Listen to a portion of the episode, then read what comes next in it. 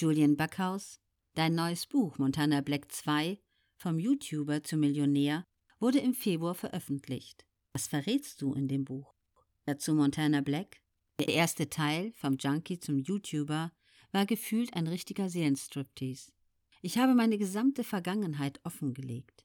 Im zweiten Teil geht es darum, wie ich mich entwickelt habe, seitdem mein Leben auf einmal so erfolgreich war. Viele Leute denken, man ist erfolgreich, hat viel Geld und ist immer glücklich. Aber es gibt auch Schattenseiten des Erfolgs und das Buch zeigt in einigen Punkten auch diese Kehrseite der eigenen Bekanntheit. Manchmal kommt man nicht zur Ruhe, hat keine Privatsphäre. Leute versuchen einen zu schaden.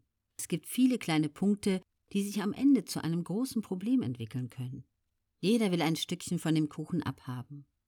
Viele Leute versuchen, dir etwas zu nehmen. Egal, ob das Freunde im privaten Umfeld sind, Vaterstaat, oder Leute, die man gar nicht kennt, die einen aber im Internet verfolgen, jeden Tag, und versuchen, deine Privatadresse zu leaken, damit die Leute hier rumnerven können. Und darum geht es in dem neuen Buch. Julian Backhaus, also hat es nicht vornehmlich damit zu tun, wie du dir deinen Reichtum aufgebaut hast. Dazu Montana Black. Nein, nein, ich habe keine Millionen auf dem Konto, auch keine halbe Million. Ich bin Lebemann, ich gebe viel aus. Natürlich habe ich jetzt schon über eine Million Euro verdient, vielleicht auch zwei oder drei, aber das habe ich auch wieder ausgegeben.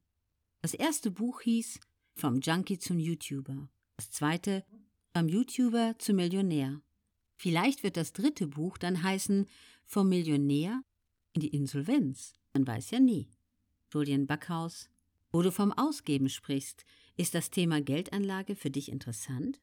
Dazu Montana Black. Ich investiere schon, aber nicht in die Klassiker, Aktien oder Lebensversicherungen. Ich habe Bitcoins, aber leider habe ich sie zu einer falschen Zeit gekauft, wo sie teuer waren. Ein bisschen Plus habe ich zumindest damit gemacht. Aber wenn ich investiere, dann eher in die Dinge, die mich interessieren, wie zum Beispiel Spiele von früher. Alte Pokémon-Spiele beispielsweise erreichen gerade ihre Höchstwerte. Ich habe damals eine gelbe Edition für den Game Boy aus dem Jahr 98 oder 99 gekauft für 2000 oder 3000 Euro. Vor einer Woche wurden mir dafür 75.000 Euro angeboten. Da ist zwar noch Spielraum nach oben, aber ich verkaufe es trotzdem nicht. Ansonsten finde ich Uhren auch sehr interessant. Wenn ich mir wirklich überlege, in was ich investieren möchte, dann finde ich Immobilien am interessantesten.